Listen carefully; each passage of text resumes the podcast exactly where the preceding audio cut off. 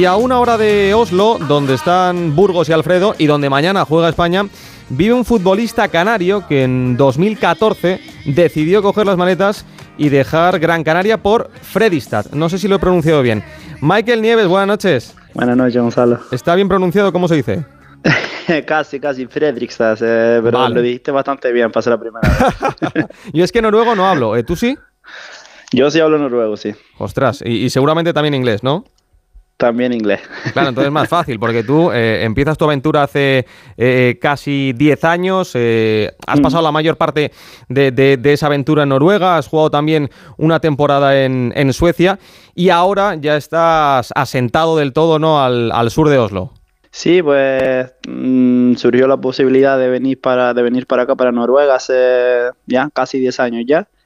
Y mira, no me lo pensé, eh, lo cogí como una aventura y al final se, se tornó como lo mejor que la mejor decisión que, que podría haber tomado. Súper bien el tema deportivo y bueno, eh, al final me quedo aquí, dos niños pequeños y ya trabajo aquí, así que lo que, lo que empezó como una pequeña aventura se, ha convertido en, lo que es mi vida ahora.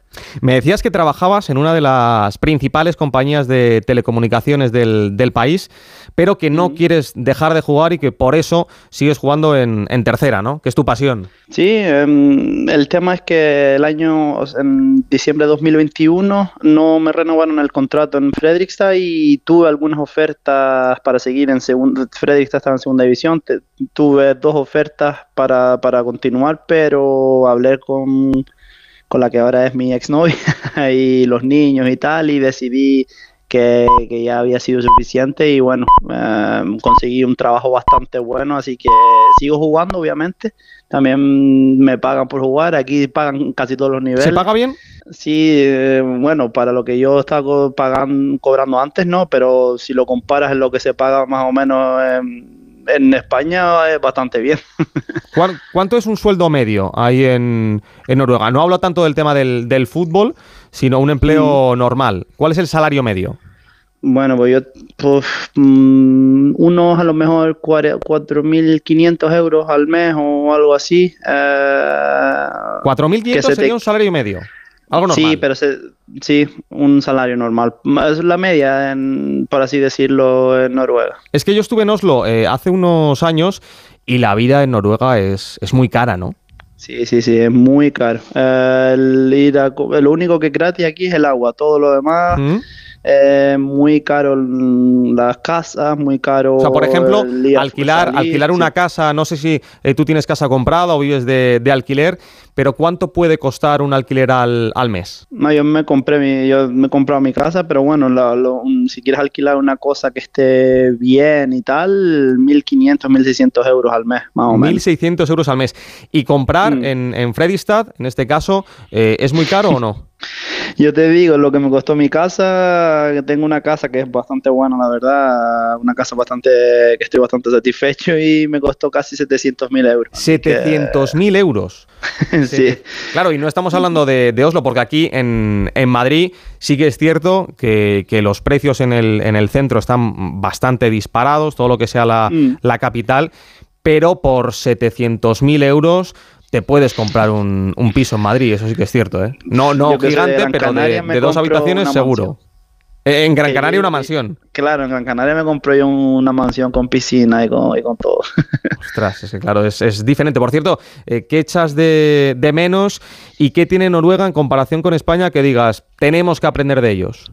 Eh, echo de menos obviamente la familia, el clima, las dos cosas que sobre la marcha se vienen a uno a la mente. Em, y que de Noruega, que, España tendría que aprender, pues aquí la gente es muy honesta. Y la gente es fría y tal, pero es muy honesta. Y lo que estudio, estudio, lo que no estudio, no estudio. Nadie intenta Ah, no voy a decir que nosotros intentamos hacer la trampa, pero yo te voy a decir que si te puedes ahorrar un, si te puedes ahorrar dos, no te ahorras uno, ¿sabes? Mm. Y aquí es, si lo que es, lo que es, es.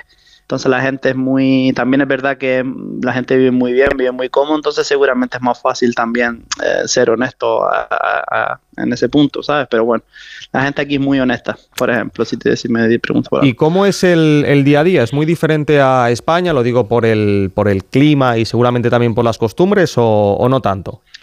Sí, es bastante diferente, sobre todo porque aquí ahora que estamos ya en el otoño, camino del invierno, se hace de noche a las 3, 3 y media ya se está haciendo de noche. Entonces, al final, eh, el clima y el, y el cómo está el tiempo condiciona el estilo de vida. Los niños aquí se van a acostar temprano, a las 7, 7 y media ya se están acostando, así que es otro ritmo de vida. Eh, es muy diferente, por ejemplo, a lo que yo estaba acostumbrado siempre. ¿Y se consume mucho fútbol en, Noruega o hay otros deportes por delante?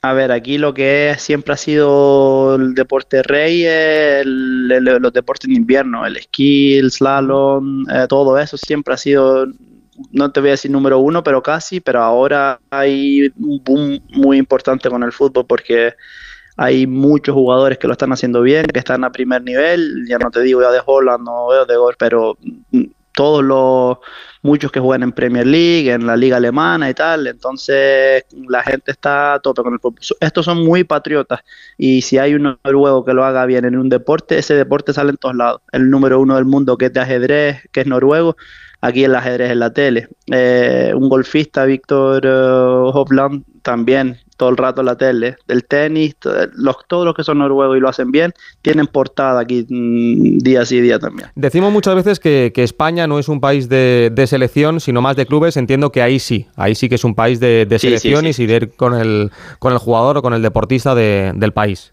Sin duda, aquí la gente es súper patriota eh, y, y, no es una vergüenza, por así decirlo, el ser patriota, que a lo mejor en España tenemos un poco ese, ese filtro de no quiere casi ni ser demasiado patriota para que la gente no, para que la gente no diga que eres muy patriota. Aquí todo lo contrario, aquí lo, hacen con orgullo, la bandera a todos lados y son más de selección que de, que de equipo. Oye, decía Jalan esta semana eh, que está incluso cansado de que se cante tanto su nombre. Eh, ¿Cómo ha sido para Noruega eh, el, boom de un jugador de su nivel? Mm, pues una, ya te puedo imaginar. yo jugué contra Holland cuando él estaba, cuando él tenía 16 años, 15, 16 tenía. ¿Ah, él estaba en un equipo, sí, estaba en un equipo que se llamaba Brine que es de donde él sale. Eh, y él salió desde el banquillo, tenía, te lo digo, 15, 16 años, no recuerdo bien, pero salió y ya todo el mundo ya estaba hablando de él porque eh, un físico impresionante y recuerdo que cogió el balón y se pegó una carrera de 40 metros con el balón que no metió, pero que ya todo el mundo estaba hablando de él. Después fue al molde y después ya saltó a, Europa. O sea que desde muy jovencito era un jugador diferente, ¿no? Que llamaba la atención. Sí, Sí, sí, sí. También es cierto que tiene un padre, entonces al final los ojos están en él ya de por sí. Pero el, el boom hasta que tuvo los 15, 16 años, bueno, que es súper pronto, pero que, que, no se hablaba tanto de él eh, como se hablaba a lo mejor de otras posibles promesas. Y cuando explotó, su, era el número uno en Noruega y lo pasó, pero, pero a, 120 por hora. Ahora solo se habla de él. Oye, eh, ¿no tendrías la suerte en, en ese partido de intercambiarte la camiseta con él, no? Porque tiene que costar bastante esa camiseta. No sé si 700.000 euros, pero, pero por ahí, ¿eh? hubiera sabido, se lo hubiera preguntado, pero es que nadie, y yo creo que obviamente nadie se esperaba lo que era primero contra segundo, algo así, contra un equipo que se llama Bram, y metió minutos o algo así, que fue una barbaridad, y de ahí ya, y fue después que metió los nueve goles en, el europeo ese, en, el mundial, no recuerdo bien. Sí, mm. justo, justo, que marcó nueve goles con las categorías inferiores. Eh, por cierto, para ir, para ir cerrando, mm. ¿ha llegado lo de Rubiales a, a Noruega o no? Sí, sí ha llegado y en primera plana, y es un poco lo que te digo que a Rubiales aquí también lo han pintado mucho como, como tramposo y machista y tal, al final la gente entra a hacer juicio muy rápido y, y lo que salía en todos los periódicos y tal era eso y aquí mm, en primera plana estaba Rubiales, estuvo al menos una semana, dos semanas saliendo mucha información de, él. O sea que no ha habido debate ahí de, algunos defendiendo a, Rubiales y otros defendiendo a, Jennifer, sino que eh, claramente la, posición del país es la que la mayoría aquí pensamos, pues que el que fuera presidente de la, de la federación eh, se equivocó e hizo algo que, que en ningún momento hay que, hay que hacer, ¿no? Sí, sí, eh, si te digo que a lo mejor en España puede estar 80, 20, 90, 10, aquí estaba al 100%. Aquí son muy... Eh, ya, ya no es de ser progresista, pero aquí son demasiado eh, tienen mucho cuidado con, con todo igualdad, la selección masculina y la selección femenina tienen la misma importancia, entonces ellos mm, tienen mucho cuidado con eso. Y cuando sale una noticia de un país tan importante como España, del presidente de la federación de ese tipo, pues obviamente eh, aquí estaba todo el mundo, no te voy a decir en contra porque, porque tampoco puedo hablar por todos, pero por lo que se veía, la opinión general era esa. Oye Michael, y ya para, cerrar la, la entrevista, eh, ¿piensas en volver a casa o, esa ya es tu casa?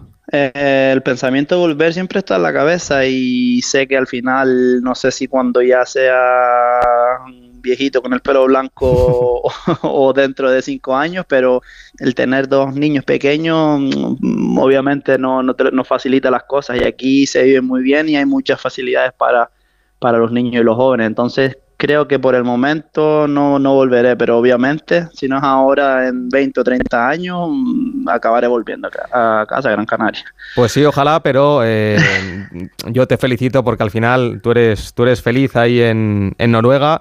Eh, tienes familia, estás disfrutando de, tu vida, disfrutando del fútbol, disfrutando de, tu trabajo y que seas también muy feliz. Oye, que siempre habrá tiempo para, volver y es normal que cuando uno se va, pues siempre recuerde lo, mejor, pero también entiendo yo que, en España tenemos muchísimo que aprender de un fantástico país como es, como es Noruega.